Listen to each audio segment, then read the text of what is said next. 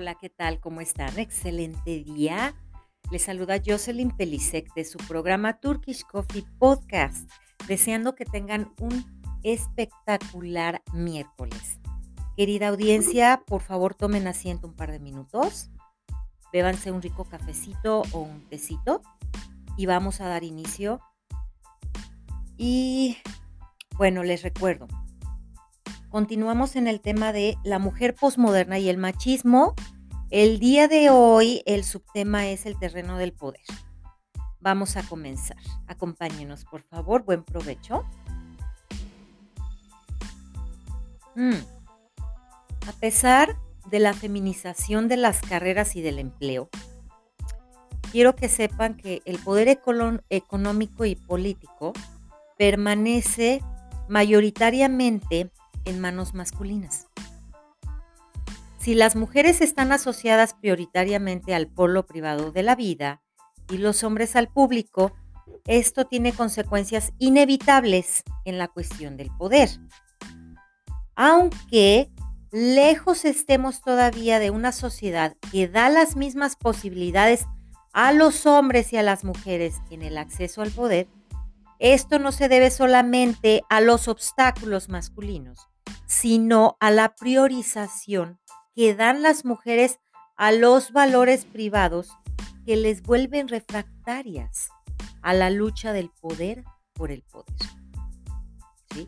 Ahora, se espera que en el futuro habrá muchas mujeres en los centros de poder, pero no será el poder político el último vacío masculino en caer será el poder económico el más lento en abrirse a las mujeres. ¿sí? Ahora, estas, sugiere Lipovetsky, manifestarán mayor inclinación por puestos de responsabilidad política que comprometerse en luchas por grandes puestos de poder en las empresas. ¿Sí? Mm aceptarán mejor sacrificar una parte importante de sus vidas privadas por causas que vehiculicen un sentido de progreso para los otros, que expresen un ideal común, que sacrificarse por funciones económicas marcadas sobre todo por el gusto del poder, por el poder, ¿sí? Ahora, humillada y ofendida, seducida y degradada, anulada y exhibida en la milenaria historia ha sido mujer en cualquier lugar del mundo. La víctima del abuso, de la infamia, de la hipocresía y del engaño, de la injuria y del agravio, de la oferta y la demanda. ¿Sí? Con artilugios y falacias viles, el hombre en la machista sociedad unas veces le hace soñar y le hace reina y otras le condena a asumir el débil rol bajo el yugo y las reglas del hogar y del trabajo. ¿Sí? Bueno, aquí quiero hacer una pequeña pausa. Les reitero, no estamos eh, a favor ni del feminismo ni del machismo, solamente es una, una este, opinión, una forma de compartir eh, e, el contenido de nuestro invitado, les reitero, de William Roberto Daros. Él, bueno, no se encuentra en el país de México ahorita, él está en Argentina, pero hemos elegido eh, parte de su contenido porque me, es neutral. Y, bueno, les decía en el programa de ayer, me voy a un ejemplo súper básico de nuevo. ¿Qué pasa? Eh, como sociedad las relaciones en pareja, eh, cada vez, digo, pareciera que estamos haciendo una, una competencia hombres y mujeres, ¿no? Este, a ver, a ver quién, a ver a quién le sale más la fuerza, ¿no? A ver quién puede más, a ver quién vence. Pero finalmente, eh, nuestro diseño como organismos y como seres humanos es para conjuntarnos. So, it's true, but les doy el ejemplo. Imaginen a, una pareja, ¿sí? Novios, amigos, esposos, whatever. Esta pareja vive bajo el mismo techo y, bueno, la mujer tiene un cesto con la ropa sucia al centro de, de la habitación, ¿no? De la habitación principal.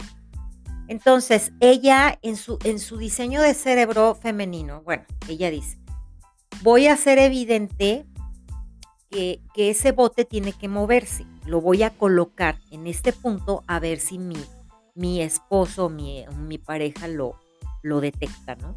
Pues, ¿qué piensan que va a pasar? O sea, eh, el, hombre, cuando, cuando va hacia la puerta, pues tiene que, mover o tiene que rodear el cesto de la ropa. Pues evidentemente como la esposa únicamente lo colocó ahí, este lo rodea, rodea el cesto de la ropa. Entonces, ¿qué les quiero dar con este ejemplo?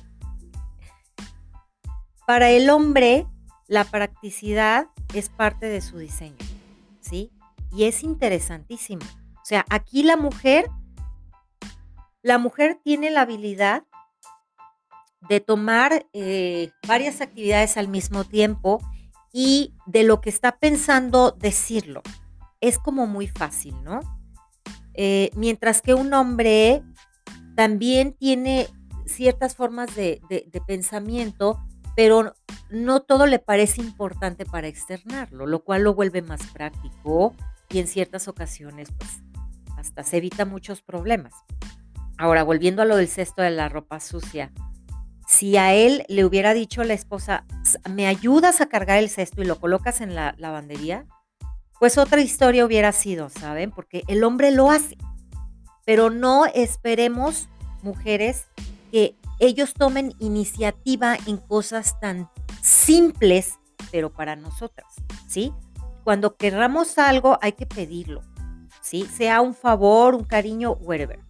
O sea, externenlo.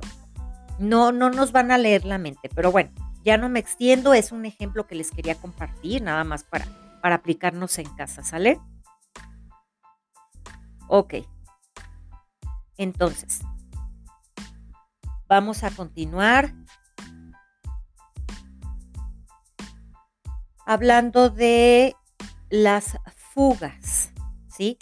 Las fugas eh, referente al tema de la mujer desde el centro comercial, desde las revistas de moda, desde las telenovelas, que la han hecho depender de la actualidad, aún más, de manera económica, sexual y emocionalmente de ese hombre, ¿no? El que nulifica.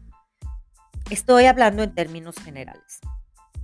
Quien por temor o por cautela, por ruindad y por miseria, agrede sin razón su femineidad, y ha negado su derecho a ser igual y diferente, a elegir y a equivocarse.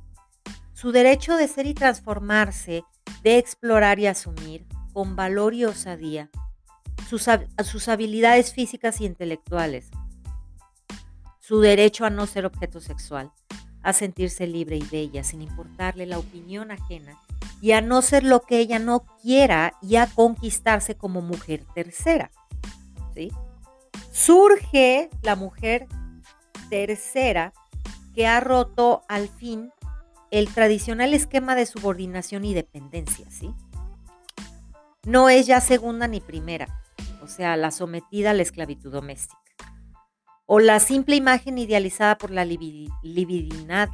libidinal histórica de artistas y poetas.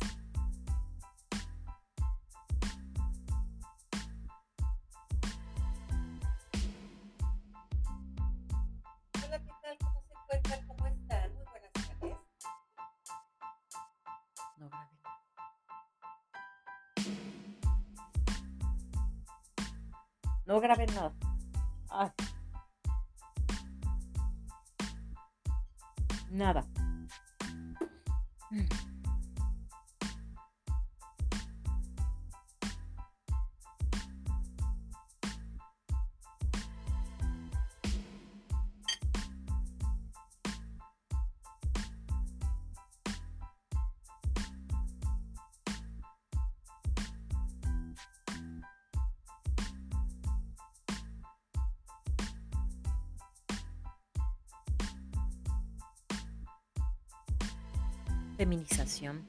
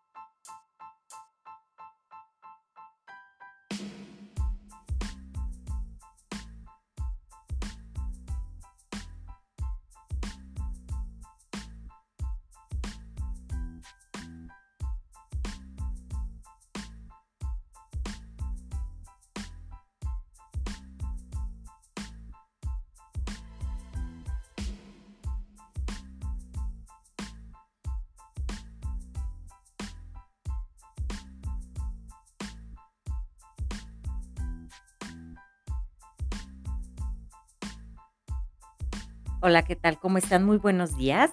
Les saluda Jocelyn Pelisek de su programa Turkish Coffee Podcast. Es un placer estar con ustedes de nuevo y los invito a que tomen asiento un par de minutos y se beban un rico cafecito o un tecito. Vamos a continuar. El día de hoy toca el punto número 4 del tema la mujer posmoderna y el machismo. Hablaremos del el terreno del poder, haremos algunas ejemplificaciones básicas de la vida en pareja. Y bueno, la idea de estos podcasts es encontrar un equilibrio, ¿sí? Un equilibrio em, ya sea que, que, se trate de una vida solitaria o una vida en pareja, ¿sí? Eh, y no hay un, no estamos ni a favor del machismo ni a favor del feminismo. Aquí es aprender a identificar esas necesidades que nos caracterizan a cada género y esa, esos diseños de cerebro y de organismo que son súper opuestos, pero que si hacen una buena conjunción, imagínense el, el equipazo, ¿no? Ok, comenzamos. El terreno del poder. A pesar de la feminización de las carreras y del empleo, el poder económico y político permanece mayoritariamente en manos masculinas. Digo, esto ya lo sabemos. Si las mujeres están asociadas prioritariamente al polo privado de la vida y los hombres al público, mm, esto tiene consecuencias inevitables en la cuestión del poder. Aunque lejos estemos todavía de una sociedad que dé las más eh, posibilidades o las mismas posibilidades a hombres y mujeres en el acceso al poder. Esto no se debe solamente a los obstáculos masculinos, fíjense bien, eh, sino a la priorización que dan las mujeres a los valores privados que las vuelven refractarias a la lucha del poder por el poder. ¿sí?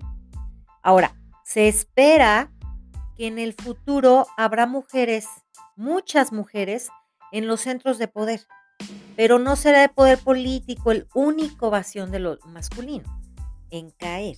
Será el poder económico el más lento en abrirse a las mujeres.